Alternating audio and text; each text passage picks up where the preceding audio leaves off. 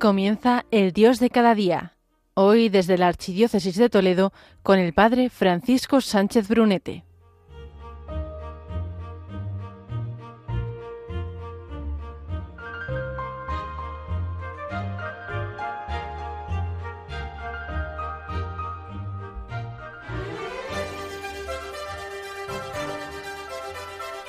Muy buenos días a todos, queridos oyentes de Radio María.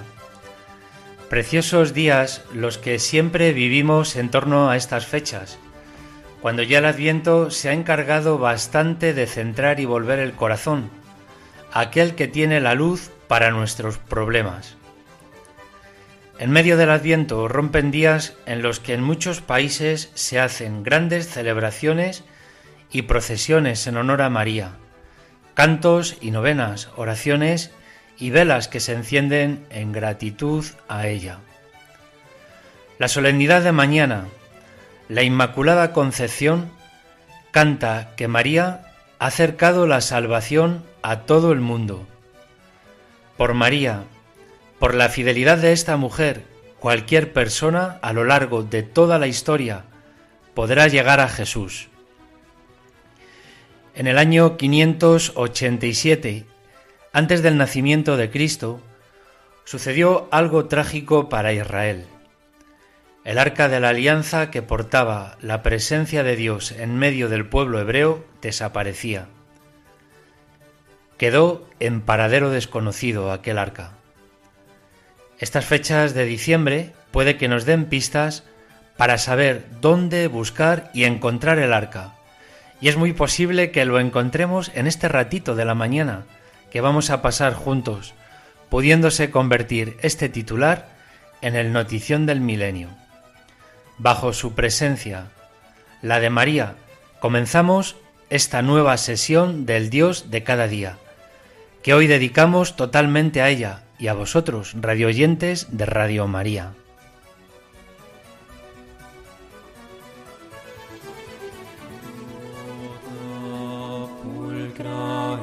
Maria, tota pulcra es Maria, et macula originalis, non est in te.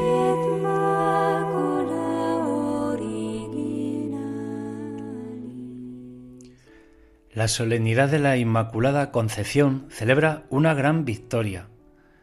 No es una victoria para un pueblo concreto, como cuando celebramos una fiesta patronal, o como celebraremos dentro de unos pocos días la festividad de Nuestra Señora de Guadalupe, quien más allá del milagro de la tilma, convirtió a la fe de Jesús a toda una tribu azteca que practicaba brutales sacrificios humanos a dioses paganos, como misionera de Cristo convirtió a más de 10 millones de paganos en 10 años. Por María, por la fidelidad de esta mujer, cualquier persona, a lo largo de toda la historia, podrá llegar a Jesús, una fiesta de todos. Busquemos esas pistas que unen la figura de la Virgen a la inquietante historia del Arca de la Alianza, siguiendo ahora, primero, dos escalones. María Nueva Eva y segundo, el arca de la alianza y María. Vayamos a ese primer punto, María, la nueva Eva. Sucedió hace mucho tiempo, pero sucedió. Adán y Eva desobedecieron a Dios y comieron del árbol prohibido. En este primer pecado, la humanidad se prefirió a sí misma que a Dios. Eligió hacer las cosas a su manera en lugar de seguir el camino de Dios la armonía se rompió, esa armonía que se daba entre Adán y Eva, Dios y la creación, todo entre ellos se pierde. El hombre ahora sufre enfermedades, tiene inclinación al pecado y muere. Pero hay una profecía inmediata. El pecado será destruido. ¿Cómo? Mediante Jesús. La batalla contra el pecado y Satanás se gana a través de Jesús, que nació de María. Imaginad que vamos por un camino y vamos descubriendo detalles, pistas de amor que alguien nos ha ido dejando, como las miguitas que iban dejando Hansel y Gretel para poder volver a casa. Os invito así a recorrer esta senda a lo largo de la escritura, pudiendo ver similitudes entre Adán y Jesús, Eva y María. Una preciosa senda. Comencemos por Jesús y Adán. Adán, como Jesús, fue puesto a prueba en un jardín. Adán en el Edén, Jesús en Gesemaní. Adán, como Jesús, fue llevado a un árbol, donde quedó desnudo. Adán se encontró desnudo después de comer aquel fruto del árbol. Jesús fue despojado de su manto antes de ser clavado en el árbol de la cruz. Adán y Jesús cayeron en un sueño profundo. Adán durmió mientras Dios daba vida a Eva, su esposa. Jesús cayó en el sueño de la muerte para dar vida a su esposa, la Iglesia. Donde Adán se equivocó, Jesús hizo lo correcto. Jesús fue obediente a la voluntad de Dios.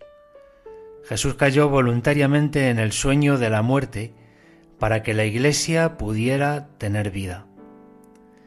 Y ahora sigamos por Eva y María. María es la nueva Eva. Tanto Eva como María eran vírgenes. Eva escuchó la palabra de la serpiente. María escuchó la palabra de Dios. Eva trajo la muerte al mundo. María trajo vida. La obediencia de María a Dios fue el medio para deshacer la desobediencia de Eva. Vaya notas, ¿verdad? Puede que nos hayan dejado asombrados, o más bien contemplativos.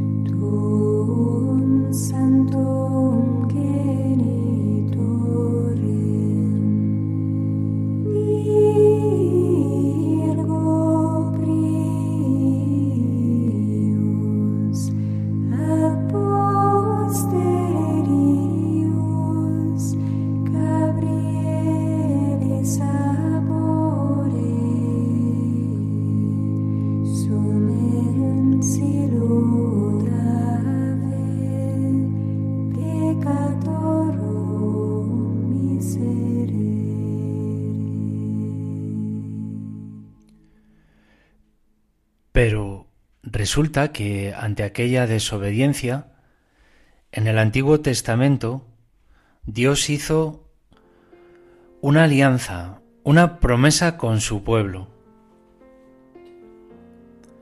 Les prometió bendiciones a ellos y a su descendencia, si obedecían sus leyes. Pero también les advirtió sobre la desesperación, el castigo y la dispersión que sufrirían si decidían desobedecer.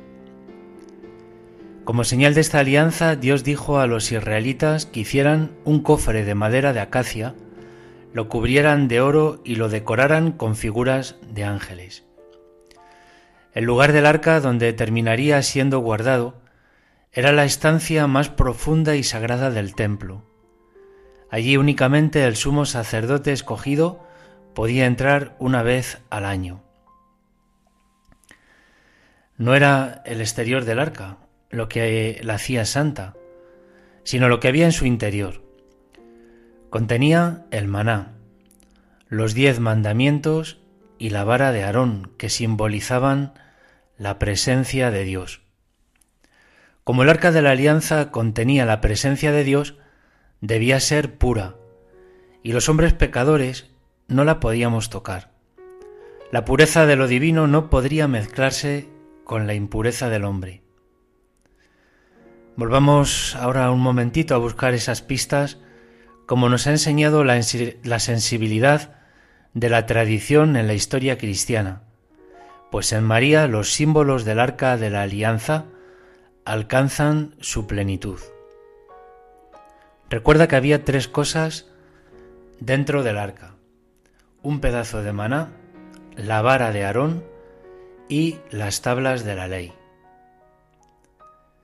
Jesús en el seno de María es el verdadero pan del cielo que reemplaza el maná. Jesús en el seno de María es el verdadero sumo sacerdote que reemplaza la vara de Aarón. Jesús en el seno de María es la plenitud de la ley que reemplaza los diez mandamientos. La nueva arca contenía más que la presencia de Dios, contenía a Dios mismo, Jesús. Por consiguiente, María debía estar libre de pecado para ser un recipiente digno de llevar a Dios en su vientre. Y para ello Dios aplicó las gracias de la redención, ganadas para toda la humanidad por Jesús en la cruz, y las transfirió a María, protegiéndola de la mancha del pecado original. Esto se llama la Inmaculada Concepción. ¿Y nosotros? Vaya, encontramos el problema del pecado. Así como María fue preservada de la mancha del pecado, inmaculada, para estar en unión con Jesús, nosotros también necesitamos estar inmaculados para vivir en perfecta unión con Él. Pero ¿cómo? Dios Padre envió a su Hijo, Jesús. El que no conocía pecado asumió nuestros pecados y nos hizo impecables, inmaculados. Dios espera que respondamos. Ya esta tarde y mañana día 8 de diciembre estaremos cara a cara con esta buena nueva, esta buena noticia.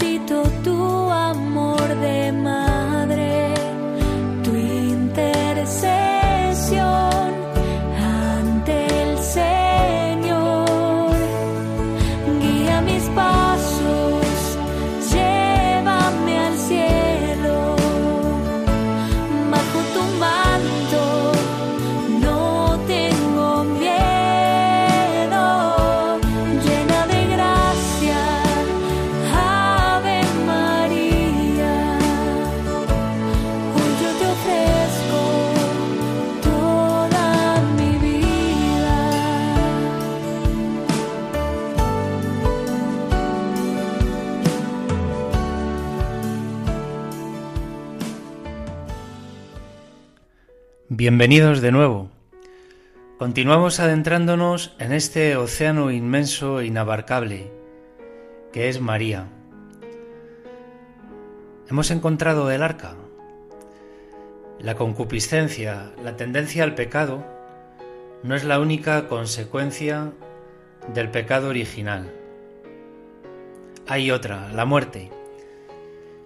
La Inmaculada Concepción de María no sólo la preservó del pecado, sino también de la muerte. Al final de sus días en la tierra, María fue llevada en cuerpo y alma al cielo. La asunción de María es el resultado de su naturaleza inmaculada. María fue exaltada y coronada reina del cielo. El arca desapareció cuando los babilonios conquistaron Jerusalén en el 587 a.C. En el siglo I, en los años de José y María, el arca de la alianza había estado desaparecida durante seis siglos. Encontrar el arca perdida hubiera sido la noticia del milenio. Es una locura decir que lo hemos encontrado. Pues en el libro del Apocalipsis, en el último libro de la Biblia, hay noticias del arca. Sin embargo, no es la antigua arca de la alianza, sino un arca nueva. Dice así este libro. Se abrió en el cielo el santuario de Dios, y apareció en su santuario el arca de su alianza y hubo relámpagos y voces y truenos, y una fuerte granizada. Un gran signo apareció en el cielo, una mujer vestida de sol, la luna bajo sus pies y una corona de doce estrellas sobre su cabeza. Veamos de nuevo esas miguitas. La mujer da a luz a un hijo varón. María da a luz a Jesús. Aparece un gran dragón rojo, la serpiente antigua, que es vencido y precipitado. La serpiente antigua es vencida en virtud de la sangre del Cordero. El protoevangelio, ese que escuchábamos en Génesis, se ha cumplido. La mujer y su descendencia luchan contra su enemigo, la serpiente, la sangre del Cordero sacrificado conquista el pecado, le vence. Jesús asumió nuestros pecados y así se ha lavado nuestra deuda. Él es el Cordero Pascual que quita el pecado del mundo. Para poder acceder a Dios y al cielo, debemos creer en Él, recibir su misericordia. El arca también ha cerrado el círculo en el pasado, el arca de la alianza representaba la presencia de Dios. María es la nueva arca que lleva y presenta a Dios al mundo ahora. En el futuro hay un arca celestial, María, Reina del cielo. La Santísima Virgen es un modelo de santidad para nosotros. La suerte el regalo de poder desarrollar una relación con ella, conocerla, entenderla y pedir su intercesión nos llevará más cerca de su Hijo Jesús. Cuentan que Olimpias, madre de Alejandro Magno, era muy severa con su hijo. En cierta ocasión, un lugarteniente de Alejandro escribió al rey criticándola, a lo cual contestó el famoso conquistador. Es inútil que me la critiques. Has de saber que en una lágrima de mi madre borrará en un minuto todas las letras de todas las cartas que contra su severidad me escribas. Que la defensa y amor a nuestra madre esté así de grabado y vivo en nuestra carne. Que nuestro amor a María nos haga salir en su defensa y también en su imitación. Señor Jesús, Maranata. Ven Señor Jesús, Maranata. Ven Señor Jesús, Maranata. Si ven pronto, Maranata. Ven Señor Jesús, Maranata.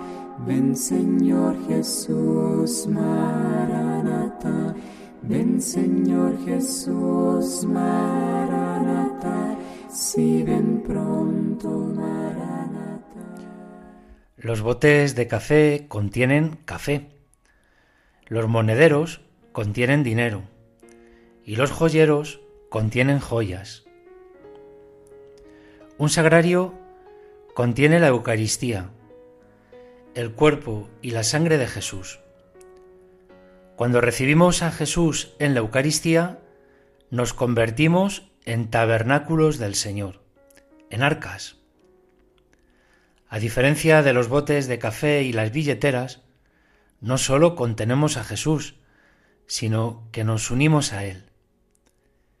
Que mañana con María y gracias a ella nos unamos a Jesús y lo portemos, lo llevemos, lo irradiemos a donde quiera que nos toque ir. Queridos radioyentes, llegando al fin, nos volvemos a encontrar el día 4 de enero. Y como sabéis, aquí en España vivimos su patronazgo bajo esta advocación y dogma. Felicidades España en el día de tu patrona.